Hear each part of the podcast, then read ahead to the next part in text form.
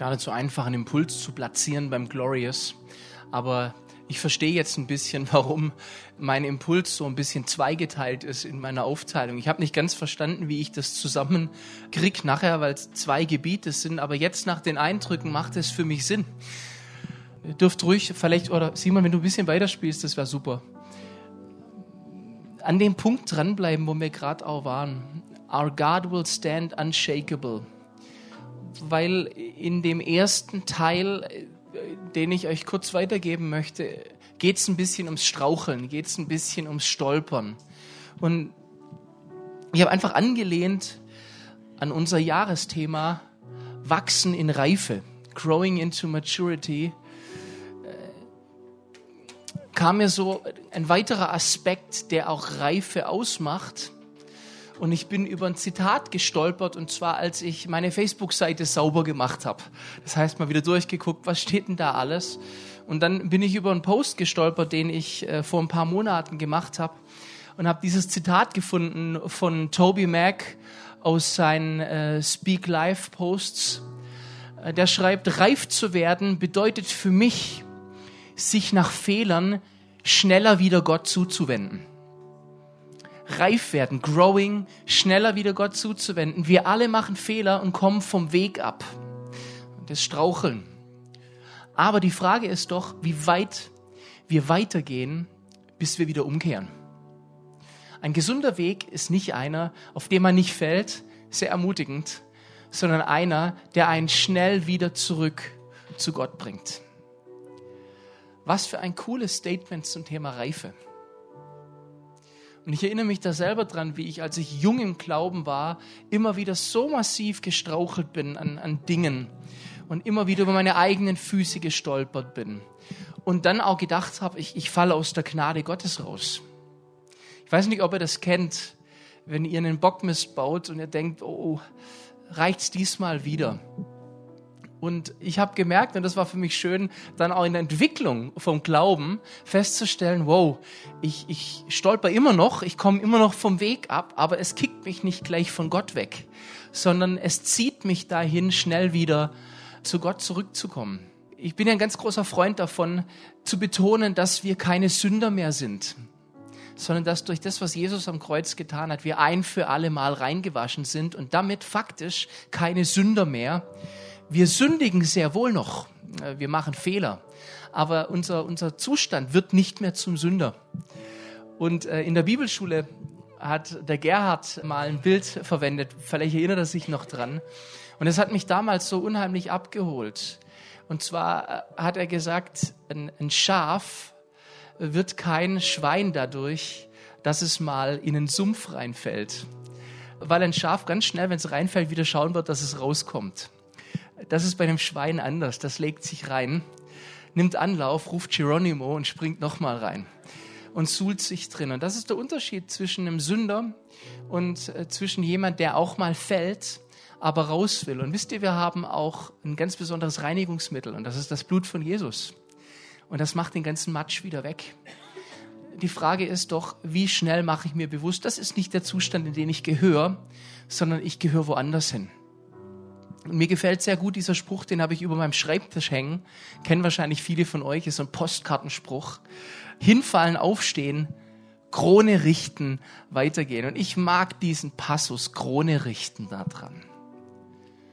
Weil hinfallen kenne ich. Manchmal kriege ich es hin, aufzustehen. Aber ey, das Royale, das Gott für uns hat, ändert sich nicht dadurch, dass ich gefallen bin. Krone richten, weitergehen. Und die von euch, die mich gerade so ein bisschen öfter sprechen, die wissen, dass ich seit Januar einen neuen Lieblingsheld in der Bibel habe. Und ich weiß nicht, ich hätte gedacht, ich bin durch christliche Sozialisation und Kindergottesdienste über diese Figur aus der Bibel nun völlig weg und durch. Aber mich lässt dieses Jahr äh, nicht los. Mein neuer Glaubensheld ist Jona. Vor kurzem war ich in eine Gemeinde eingeladen und die haben über Glaubenshelden eine Reihe. Und haben gesagt, Peter, kommt doch ein Predigt darüber. Und habe ich gesagt, mache ich gerne, ich weiß auch schon über wen. Und dann fragt mich der am Telefon, ja, über wen denn? Da sage ich Jona. Und dann wurde es still. Und er sagte, ja, wäre ich nicht gleich drauf gekommen. Aber du machst da sicher was damit. Und klar, manchmal schweben uns Leute vor, wie, ich predige über David, wie der Goliath platt macht. Ja, Micha hat letzte Woche über David gepredigt und es war gut. Aber wisst ihr, was mir an Jona so gefällt? Mann, was ist der gestrauchelt, ha? Mann, was ist der weg hingefallen? Und zwar nicht nur ohne Absicht, sondern sogar so richtig mit Absicht. Der hört von Gott und rennt in die andere Richtung. Und ähm, ihr müsst echt mal dieses Buch Jona lesen. Es sind nur vier Kapitel. Ihr seid eine Viertelstunde durch, aber es ist so gut. Gott ist Jonas so hinterher, dass sogar während Jona wegläuft von Gott, Gott ihn weiter benutzt. Und aus dem, was ich aus dem Jona 1 am Ende lese, kann ich nur schließen, dass als Jona über Bord geht auf dem Schiff, auf dem er wegrennt, danach sich die Mannschaft des Schiffes bekehrt durch das, was sie erleben. Im Wegrennen von Jona hat er es geschafft, irgendwie, Gott hat es geschafft, evangelistisch zu wirken durch das. Wie verrückt ist das? Und dann fällt Jona ins Wasser und er denkt, die Sache ist durch, ich habe es auch verdient. Und dann kommt Gott auf diese großartige Idee mit dem Fisch, der ihn, der ihn schluckt. Und Jona findet da drin Errettung. Und jetzt wird spannend und darüber möchte ich als zweiten Teil heute, und damit ist mein Impuls dann auch schon fast zu Ende, kurz sprechen, weil das auch was ist, was wir heute Abend im weiteren Verlauf des Abends machen wollen. Jona ist in einer üblen, misslichen Lage. Vielleicht, wenn ihr euch erlaubt, ganz kurz das Bild in eurem Kopf zu malen. Und bitte lasst mal Pinocchio von Walt Disney außen vor. Weil wir haben alle dieses verklärte Bild im Kopf. Der Fisch schluckt Jona und Jona hat so eine schöne Höhle da drin, macht sich ein Feuerchen und macht sich drei Tage gemütlich. Ich halte es für wahrscheinlicher, dass es da drin eng war und es roch nach Fisch. Und wisst ihr, was Jona macht? Und das lesen wir in Jona 2. Er fängt an zu beten und er fängt an zu Lob preisen. Und was macht Jona? Er stellt sich auf Lobpreislieder, die er kennt, und zitiert sie. Und tatsächlich findet sich im ganzen Jona 2, sein ganzes Gebet ist eigentlich ein Zitat nach dem anderen. Es ist klein gedruckt, aber ich musste das zu meiner Entschuldigung so machen, damit ich euch eine kleine Gegenüberstellung zeigen kann. Jona betet in Jona 2, Vers 3. Ich rief zu dem Herrn in meiner Angst und er antwortete mir. Ich schrie aus dem Rachen des Todes und du hörtest meine Stimme. Und ich finde einen Widerhall, eine, eine Korrelation zu Psalm 120, Vers 1. Ich rufe zu dem Herrn in meiner Not und er erhört mich.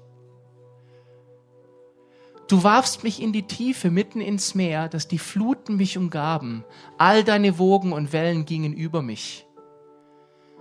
Psalm 42, deine Fluten rauschen daher und eine Tiefe ruft die andere. All deine Wasserwogen und Wellen gehen über mich. Also da dürfte es einem auffallen, das ist kein Zufall. Der singt in diesem Bauch des Fisches oder im Magen-Darm-Trakt oder wo auch immer er war die Lobpreislieder, die er kennt, und singt die Wahrheiten Gottes aus. Was er macht ist, er singt, Your love is greater, all my hope is in you. Aber im Prinzip tut er das. Er stellt sich auf das Unerschütterliche seines Gottes. Zu Vers 5 passend, dass ich dachte, ich wäre von den Augen verstoßen, ich würde deinen heiligen Tempel nicht mehr sehen. Psalm 31, sprach wohl in meinem Zagen, ich bin vor den Augen verstoßen, doch du hörtest die Stimme meines Flehens, als ich zu dir schrie. Wasser umgaben mich und gingen mir ans Leben, die Tiefe umringte mich, Schilf bedeckte mein Haupt. Psalm 18, es umfingen mich Todesbande und die Fluten des Verderbens erschreckten mich. Gott hilf mir, denn das Wasser geht mir bis an die Kehle das glaube ich, dass das Jona ganz schnell kam, die Erinnerung an diese Stelle. Ich sank hinunter zu den Bergengründen, der Erde Riegel schlossen sich hinter mir ewiglich, aber du hast mein Leben aus dem Verderben geführt, Herr mein Gott. Psalm 103, der dein Leben vom Verderben erlöst, der dich krönet mit Gnade und Barmherzigkeit. Zieht euch das rein das ist der berühmte Lobe den Herrn meine Seele. Jona ist im Bauch eines Fisches und ruft diesen Psalm aus. Als meine Seele in mir verzagte, gedachte ich an den Herrn und mein Gebet kam zu dir an deinen heiligen Tempel. Die sich halten an das Nichtige, verlassen ihre Gnade. Psalm 31, ich hasse, die sich halten an nichtige Götzen, ich aber hoffe auf den Herrn. Ich aber will mit Dank dir Opfer bringen, mein Gelübde will ich erfüllen dem Herrn, der mir geholfen hat. Psalm 50, opfere Gott Dank und erfülle dem Höchsten deine Gelübde. Psalm 3, bei dem Herrn findet man Hilfe. Ich glaube einfach nicht so recht dran, dass es Zufall war.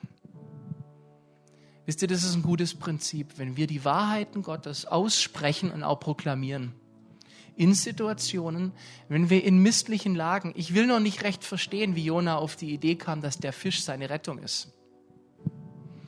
Ich kann mir auch vorstellen, der ist da im Wasser, es ist kalt und dann kommt auch noch der Fisch auf ihn zu. Also ich würde da Panik kriegen. Aber Jonas sieht Gott. Und hier am Schluss, mein Gelübde will ich erfüllen dem Herrn. Jona merkt, er ist weggelaufen, er ist gestrauchelt. Und jetzt kommt die Reife, jetzt kommt dieses Growing into Maturity. Er hat eine Lektion kapiert und er sagt, okay Gott, ich gehe dahin, wo du mich geschickt hast. Und ja, ganz ehrlich, wir wissen, wie die Geschichte weitergeht.